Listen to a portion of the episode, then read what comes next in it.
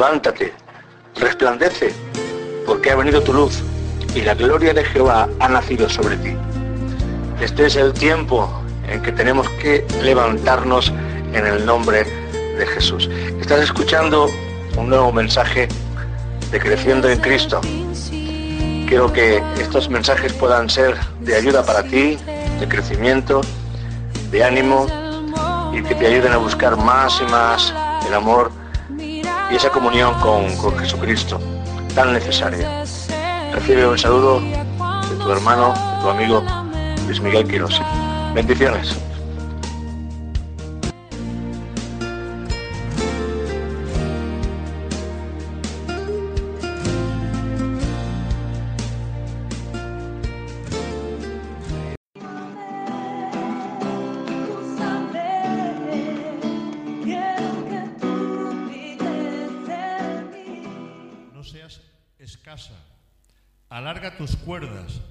Y refuerza tus estacas, porque te extenderás a la mano derecha y a la mano izquierda, y tu descendencia heredará naciones y habitará las ciudades asoladas. Bueno, para que vosotros también esto lo, podáis repetir, ¿eh? es bueno que lo repitáis esto conmigo. Todo junto, toda la iglesia junto. Ensancha el sitio de tu tienda y las cortinas de tus habitaciones sean extendidas. No seas escasa. Alarga tus cuerdas y refuerza tus estacas, porque te extenderás a la mano derecha y a la mano izquierda, y tu descendencia heredará naciones y habitará las ciudades asoladas. Amén. Dale ese aplauso fuerte al Señor. Créete la palabra de Dios. Cree la palabra de Dios. Cuando aquí el Señor está hablando de ensanchar tu tienda, no está hablando de que te hagas una casa más grande. Ya algunos han pensado, pues tengo que hacerme una casa más grande. No, no está diciendo eso el Señor. Está diciendo que tenemos que ensanchar nuestra visión, nuestro conocimiento y tenemos que ensanchar nuestra manera de ver las cosas porque muchas veces nos quedamos estrechitos en nuestra manera de ver las cosas y no tenemos ni conocimiento, ni revelación, ni sabiduría de Dios para lo que Él quiere hacer con nosotros. Nosotros hemos salido del mundo, pero no nos, no nos ha dejado el Señor en el mundo sino que nos ha trasladado, dice la palabra, del reino o de la potestad de las tinieblas al reino de su amado Hijo. No para dejarnos otra vez en las tinieblas, sino para llevarnos a la luz de Cristo. O sea que el Señor quiere hacer un cambio, porque dice su palabra, y aquí todas las cosas son hechas nuevas. Las cosas viejas, que lo sabe, las cosas viejas pasaron, y aquí todas son hechas nuevas. O sea que Dios está haciendo cosas nuevas en nosotros. Pero para que Dios haga cosas nuevas en nosotros, nosotros tenemos que ensanchar nuestro corazón. Hermanos, la forma y la manera que Dios tiene a veces de ensanchar nuestro corazón no nos gusta, porque Dios trae pruebas en nuestra vida, Dios trae eh, situaciones que no nos gustaría, pero Él permite todas estas pruebas porque en medio de las dificultades y de las pruebas, nuestro corazón se ensancha. El ensanchamiento no viene por sí mismo, no viene por sí solo, sino porque tiene que haber presión. Tú cuando le metes aire a un neumático, entonces ese neumático tiene presión y entonces se expande, se, se, ¿eh? se hace grande. Pero Así no ocurre muchas veces nosotros. Dios tiene que utilizar su fórmula, sus maneras para ensanchar nuestro corazón, para que le busquemos. No siempre es así. No siempre es así, porque dice la primera de Pedro, dice, si es necesario, tendréis que ser afligidos en diversas pruebas. Si es necesario. Hay veces que no es necesario. Pero hermano, cuando tú, o cuando nos olvidamos, o cuando eh, somos personas que somos prestos a, alejarnos de la presencia de Dios, porque decimos, no, yo no me alejo de Dios, pero nos alejamos de estar en su presencia, de estar en comunión con el Señor.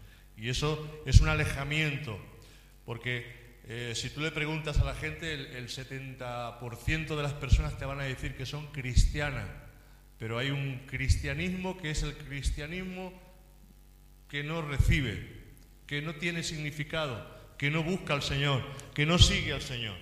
Aquí le dice el Señor al, al pueblo, ensancha, ensancha, ensancha el sitio de tu tienda y las cortinas de tu habitación sean extendidas. No seas escasa. O sea que cuando tú eres escaso en ti mismo, Dios no puede, no puede empezar a derramar lo que Él tiene en tu vida. Tienes que ensanchar tu corazón. Y eso tendrás que buscar a Dios para que Dios pueda ensanchar.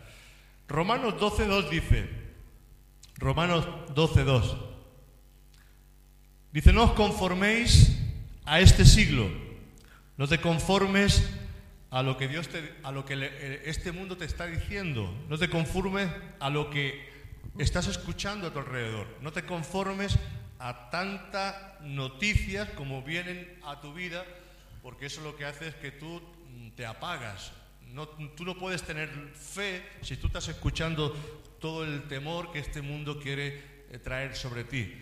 Porque este mundo no te va a traer fe. Este mundo no te trae fe. Este mundo te trae malas noticias. Las malas noticias del mundo hacen que tu corazón se apague. Tú tienes temor, porque el temor es fe en negativo. Cuando tú escuchas a Dios, tú estás escuchando palabra de fe, palabra de ánimo, palabra que está levantando y abriéndote camino para la bendición de Dios. Pero cuando tú tienes temor, el temor te abre el camino para lo contrario.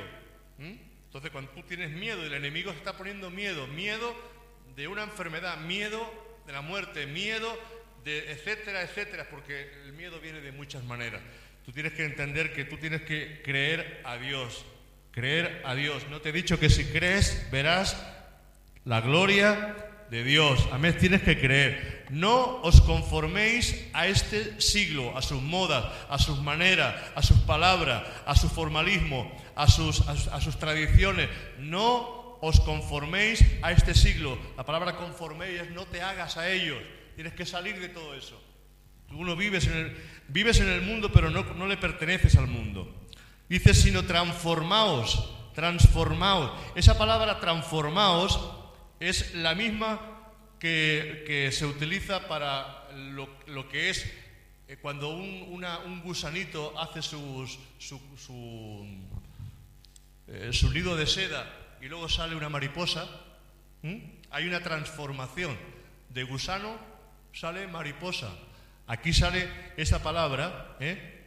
esa palabra transformaos viene de esa palabra, de esa transformación donde Dios quiere cambiar tu gusano por algo bello, cambiar tu vida anterior en algo diferente.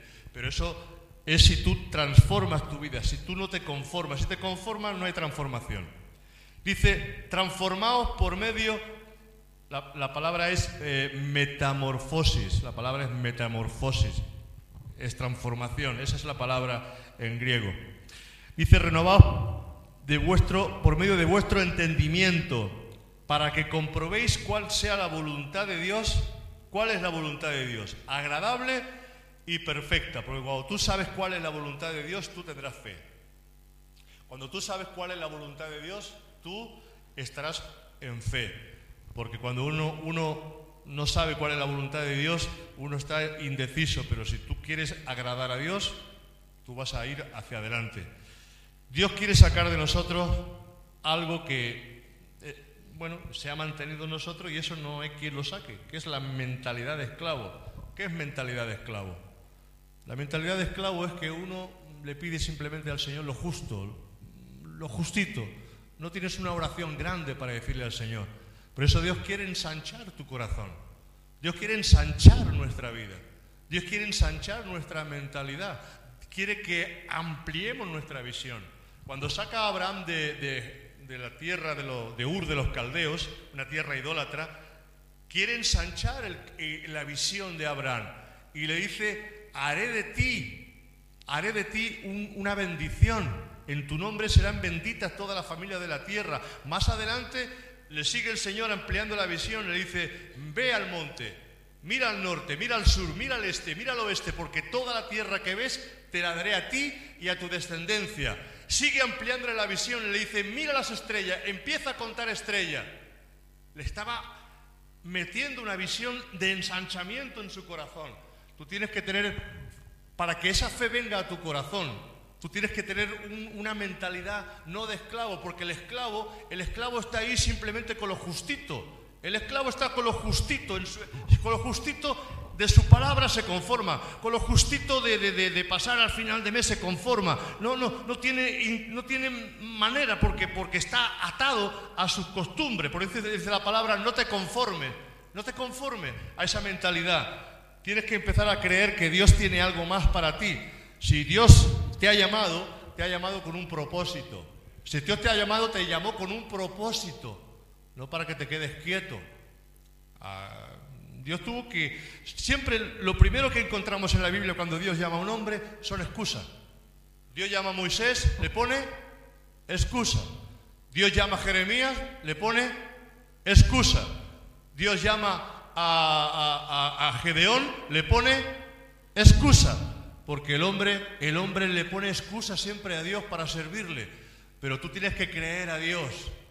No te llames niño, le dijo Jeremías porque allí donde yo te envíe irás y dirás todo lo que yo te diga.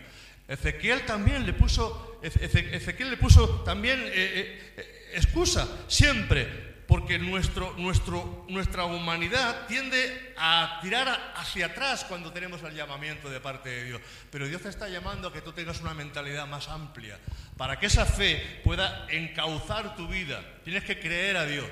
Ya basta de creer a este mundo, basta de creer en lo negativo. Pero para no creer en lo negativo tendrás que llenar tu corazón de la abundancia de Dios. Porque de la abundancia del corazón habla la boca. Y no contamina lo que entra en la boca, sino lo que sale de la boca. Cuando tú hablas mal, estás contaminando todo lo que hay alrededor. Y Santiago dice que de una misma boca no puede salir agua dulce y agua salada. No puede salir bendición y maldición y hemos sido puestos para ser de bendición, no, no de maldición. Tú y yo tenemos que bendecir. Amén. No puede salir maldición de nuestra vida, no puede salir de una misma fuente. Tú no puedes maldecir a tus hijos, tú no puedes maldecir tu propia vida hablando palabras que van a destruir, porque la palabra, dice el Señor, que son espíritu y son vida. Jesús dijo, mis palabras son espíritu y son vida. Hermano, nadie puede ver el reino de Dios si no ha nacido de nuevo. Nadie. Cuando la gente intenta, intenta, eh, tú intentas mm, hacerle ver a la gente de que, de que, Dios existe, de que Dios es real, de que Dios es, es auténtico, ellos no pueden entender. Y lo que tienes que decirle, mira, es normal que no entiendas, porque si no naces de nuevo, no puedes entrar y no puedes ver el reino de Dios lo primero que tienes que hacer si quieres entender el misterio es nacer de nuevo. Amén. Porque el que nace del Espíritu empieza a entender las cosas del Espíritu. Pero si aún no has nacido de nuevo, te va a costar estas cosas. Tienes que nacer de nuevo, hermano y hermana. Porque no significa el hecho de estar en la iglesia, lo diré siempre, no significa que hayan nacido de nuevo. Tienes que nacer de nuevo. Tienes que entregarle tu vida por completo a Jesucristo. Te tienes que dar cuenta de que el único que puede salvar, puede transformar y cambiar tu vida es Él. Tienes que entregarle tu corazón al Señor. Tienes que sacar, tenemos que sacar de nosotros esa mentalidad de esclavitud, de esclavitud. Y fíjate, el pueblo de Israel estuvo 40 años en el desierto dando vuelta, dando vuelta, dando vuelta, y fueron incrédulos. Fueron incrédulos y murieron, esa generación murió en el desierto, murió en el desierto por incredulidad. Porque la, la mentalidad que tenían era una mentalidad de rebeldía, de rebelión, querían siempre retroceder. Y cuando venían los problemas, se acordaban de la esclavitud que tenían en, Egipto.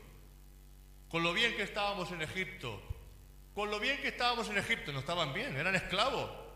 Con lo bien que estábamos allí comiendo nuestros melones, nuestras, nuestras sandías, nuestras... Teníamos tanta cosa allí y aquí no tenemos nada, este desierto. ¿Ves? la mentalidad. Pero ¿dónde quería llevarlos el Señor? A una tierra prometida, a una tierra que fluía leche y miel, a una tierra de abundancia, de, de bendición.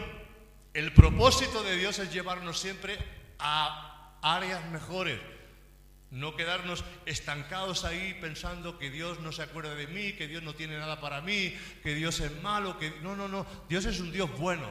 Y cuando Dios hizo al hombre, lo bendijo y trajo una bendición para ellos, crecer y multiplicados.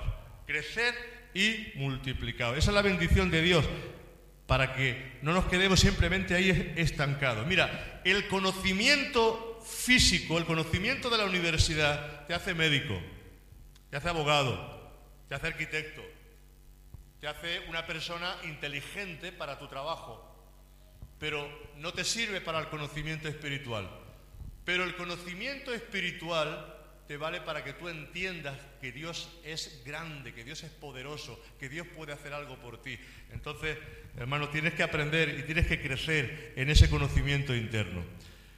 Mira lo que Pablo le decía a los, a los Efesios. Efesios 1 a partir del 15 en adelante. Dice, por esta causa también yo, habiendo oído de vuestra fe en el Señor Jesús y de vuestro amor para con todos los santos, no ceso de dar gracias por vosotros, haciendo memoria de vosotros en mis oraciones, para que el Dios de nuestro Señor Jesucristo, el Padre de Gloria, os dé ¿qué tiene que dar? Espíritu de sabiduría y de revelación en el conocimiento de Él. Esa es la oración de Pablo, que nos dé espíritu de sabiduría. Tenemos que ser sabios en el conocimiento de Dios. Dice el 18, alumbrando los ojos de vuestro entendimiento, alumbrando los ojos de vuestro entendimiento, para que sepáis cuál es la esperanza a la que Él os ha llamado y cuáles las riquezas de la gloria de su herencia en los santos y cuál la supereminente grandeza de su poder para con nosotros los que creemos según la operación del poder de su fuerza. Dice la cual operó en Cristo, resucitándole de los muertos y sentándole a su diestra en los lugares celestiales, y sobre todo principado y autoridad y poder y señorío, y sobre todo nombre que se nombra, no solo en este siglo, sino también en el venidero. Y sometió todas las cosas bajo sus pies, y lo dio por cabeza sobre todas las cosas, toda la gloria, toda la sabiduría, todo el poder, todo lo que Dios tiene, se lo ha dado, hermano y hermano, a la iglesia, a ti y a mí pero tiene que el Señor ensanchar nuestro conocimiento para que aprendamos y entendamos qué es lo que nos ha concedido el Señor. Dice la palabra que mientras el heredero es niño, es igual que un esclavo, porque aún siendo heredero, como es niño, no conoce ni disfruta de todo lo que ha recibido. Ese niño es multimillonario, su padre tiene millones y millones y millones, sin embargo el niño está ausente, porque es niño, porque aún no ha recibido, no, no, tiene inteligencia para poder saber lo que ha recibido. Eso nos pasa muchas veces, hermanos, como iglesia. No entendemos lo que hemos recibido de parte del Señor. No comprendemos que somos herederos juntamente con el Señor, que nos ha hecho el Señor heredero de sus riquezas en gloria su esperanza, su fe, porque nos conformamos con la salvación y decimos, ya está, solamente